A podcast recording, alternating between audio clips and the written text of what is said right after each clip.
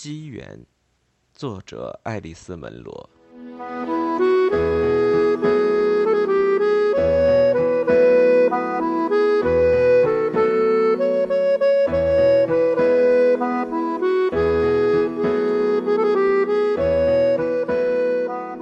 一九六五年六月才过了一半，托伦斯寄宿学校的学期就结束了。朱丽叶并未受到正式的聘用，他代课的那位老师身体康复了，照说此刻他可以动身回家了。可是他却打算如他自己所说的那样，要去兜个小圈圈。兜个小圈圈，是去探望一位住在海边的朋友。大约一个月前，他和另一个老师。朱安妮塔，这是全体教师中唯一和他年龄相仿的人，也是仅有的一个朋友。一起去看了一部名叫《广岛之恋》的重新上映的电影。事后，朱安妮塔坦白说，她自己就跟影片里那个女的一样，也是爱上了一个已婚男子，一个学生的父亲。这时候，朱丽叶便说：“她也曾发现自己陷入了大体相似的局面，只不过她没有听任事情往下发展，因为男方的妻子的处境实在是太可怜了。那女的病得下不了床，基本上就算是脑死亡了。”朱安妮塔便说：“她倒希望跟她相好的那人的老婆得了脑死亡。”那雌老虎精力旺盛着呢，能量可大了，完全做得到让学校开除朱安妮塔。此后不久，仿佛是被这些一文不值的吹牛，或者可以说一半是编造的故事招引而来似的，一封信出现了。信封显得脏兮兮的，像是让人在兜里揣了些日子。上面光是写着“朱丽叶老师，B.C. 省温哥华市马克街一千四百八十二号，托伦斯学校。”校长把信交给朱丽叶，一边说：“我估摸着这是给你的，连你的信都没写，真奇怪。不过地址倒是对了，我猜想。”地址总是能想办法查出来的吧，亲爱的朱丽叶。我原来都忘了你教书的学校叫什么名字，不过那天我不知怎么的，忽然毫无来由的想了起来，因此我觉得这说不定是个迹象，说明我应该给你写信。我希望你仍然在那里工作。要是一学期还没结束，你就不得不辞职，那这活儿真是让人没法干了。我反正觉得你倒不像是个动不动就爱撂挑子的人。你喜不喜欢我们西海岸的气候？如果你觉得温哥华雨水太多，那么你就想象再多上一倍，那就是我们这儿的情况了。我时常会想起你坐直身子看扶梯，呃，不，星星的情景。你瞧，我都写成扶梯了。现在天很晚，早该是我上床睡觉的时候了。安，大致还是老样子。我旅游刚回来的那阵，觉得他衰弱的太厉害了。不过那主要是因为我突然见到他两三年来衰退了那么多的关系。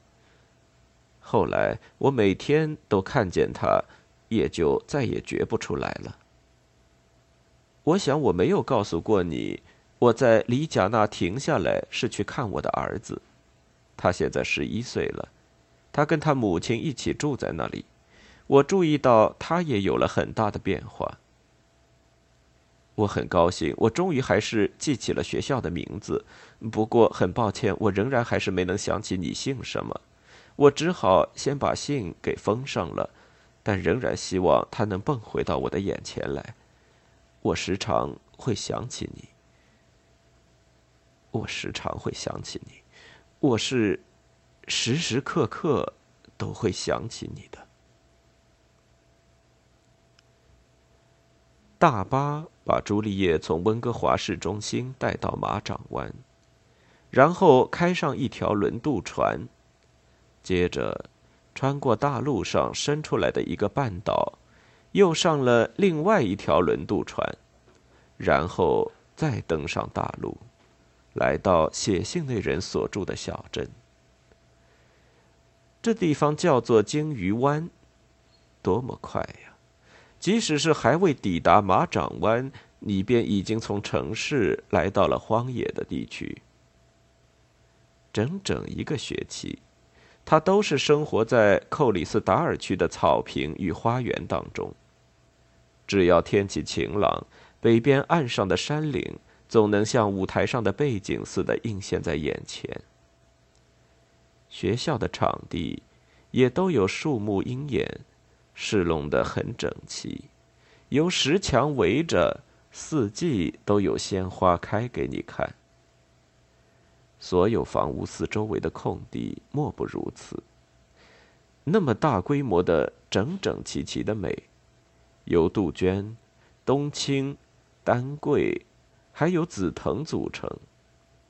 不过，还不等你来到距离马掌湾不算太远的地方。真正的森林，而不是公园里什么小树丛，便向你逼近了。从那时开始，便有了流水与岩石，阴森森的古树，悬垂的苔藓。偶尔会见到一缕炊烟从某座阴暗潮湿、显得破败不堪的小屋子里冒出来。院子里堆满了柴火、木料。以及轮胎、汽车和汽车部件，破旧不堪或是勉强能走的自行车、玩具，以及人们在没有车库和地下室时不得不堆在室外的种种东西。客车停下处的那个镇子，并不是经过规划而建成的城镇，有几处。是凑在一起的若干座同样规格的房子，显然是公司统一盖的，但是绝大多数房屋都跟树林里的那种一样。每一所都有自己单独的宽阔而凌乱的场院，仿佛仅仅是出于偶然才盖的彼此遥望可及的距离之内。街上路面都是不铺设的。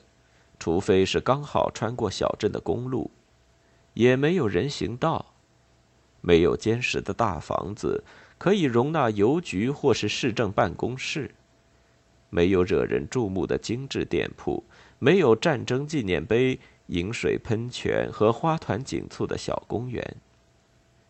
有时能见到一家旅馆，不过看上去仅仅像是一家小酒店。有时。会出现一所现代化的学校或是医院，干净倒还算干净，只是低矮简陋的，就像一排棚屋。有些时候，特别是在第二条轮渡船上的时候，他开始对这整件事情有了一种让他肚子里不那么舒服的疑虑。我时常会想起你。我是时时刻刻都会想起你的。那只不过是人们企图安慰人时所说的套话，或者是想继续对别人起控制作用时所说的话。但是，在鲸鱼湾总应该有一家旅馆，或者至少是一家背包客旅行社吧？他打算住在那里。他把他的大手提箱留在了学校里，说好以后来取。此刻，他的肩膀上只挎着一个旅行袋。他不想引人注意，就待一个晚上，没准只给他打一个电话。那么，说什么呢？说他正好上这边来看一个朋友。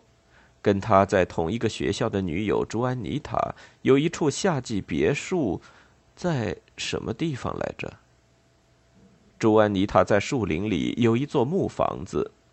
她可是个勇敢无畏、爱过户外生活的女孩，跟真实生活中的朱安妮塔恰恰相反。她可是很少离得开高跟鞋的。想不到那所木屋就在鲸鱼湾南面不远的地方。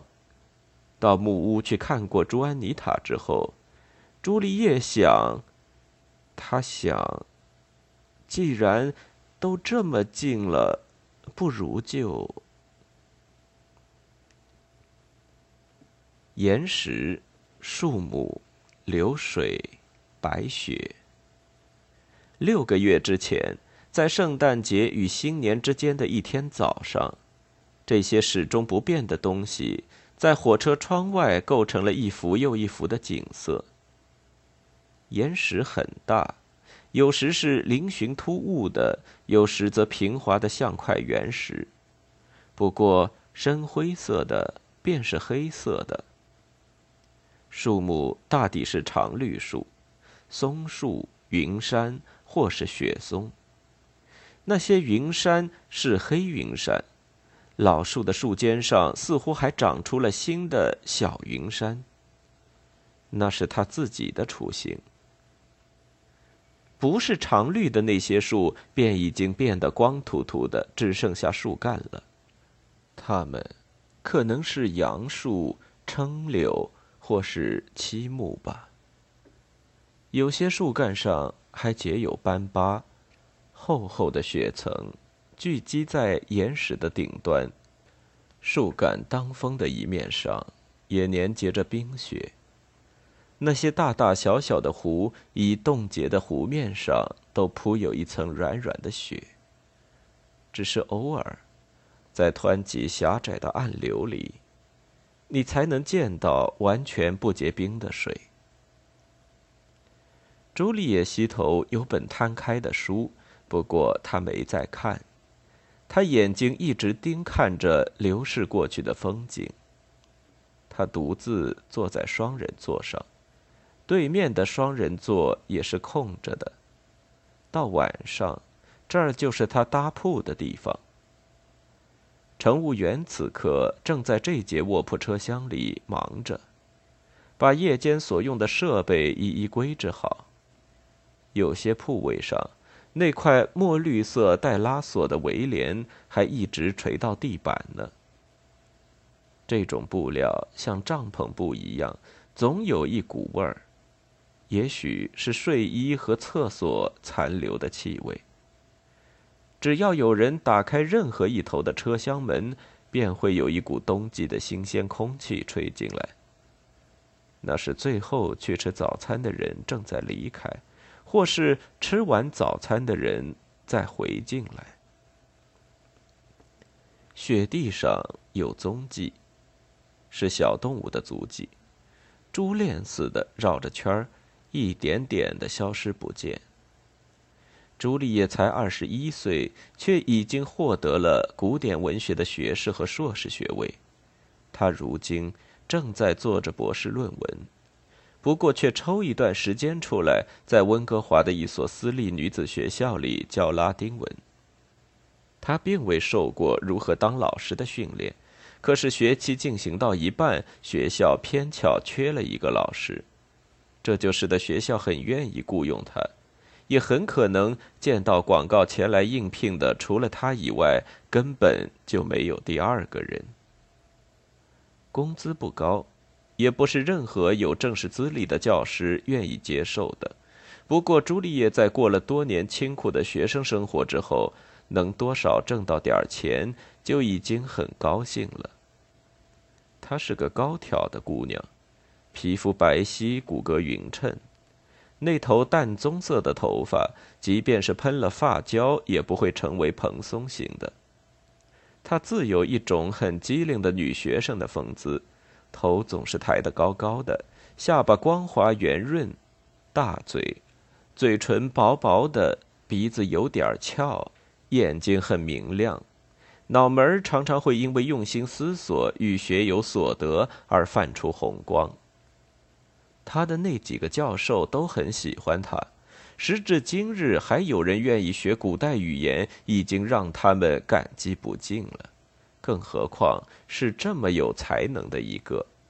不过他们也很担忧，问题就在于她是个女孩她一旦结婚，这是很可能的事，因为以一位女学者来说，她长得不算难看，一点儿也不。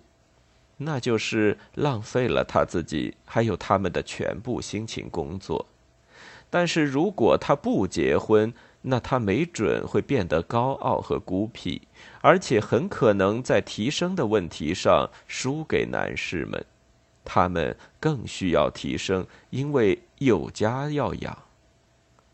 于是他就无法像男士那样坚守自己对古典文学的独特选择，而是转去接受一般人认为这门学问不切实用并枯燥乏味的看法，最终。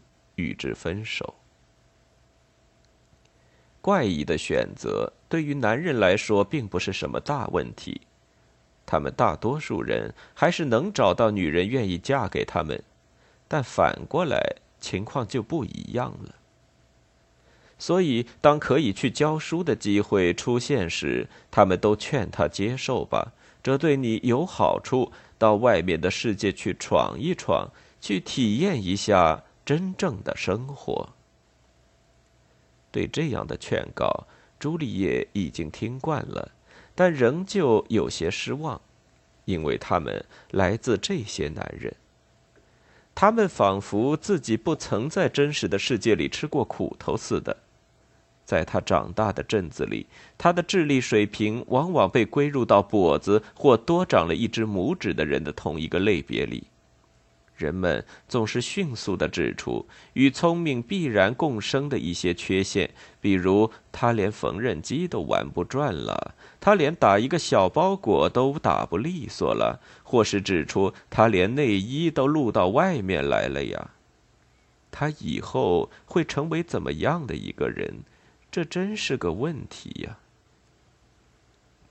连他自己的父母也想到这上头来了。虽然他们一向是很以他为骄傲的，他母亲希望他能多结点人缘，因此就催促他去学溜冰和弹钢琴。这两样他学的都很不情愿，也没有学好。他父亲就只是希望他能融入社会。你必须得让大家接受你呀，他告诉女儿。不然的话，他们会让你的日子过得一团糟。他却不顾这样的事实，那就是他们自己，特别是朱丽叶的母亲，他们也并没有怎么融入社会，可是活的也不算特别惨嘛。也许是父亲怀疑朱丽叶不会像他们自己这么幸运吧。我的人缘还不坏吗？朱丽叶离开小镇进入大学之后，就这么说：“在古典文学系，我跟大家都处得蛮好的呀，这方面我一点问题也没有。”可是此刻这里也发出了同样的讯号，而且是发自他的老师。他们不是一直都挺欣赏，也老夸奖着他吗？他们的叫好并没有能掩盖他们的担忧。到社会上去，他们这样说，就好像此前他所在的地方不是在社会上似的。不过，不管怎么说，在火车上他是快乐的。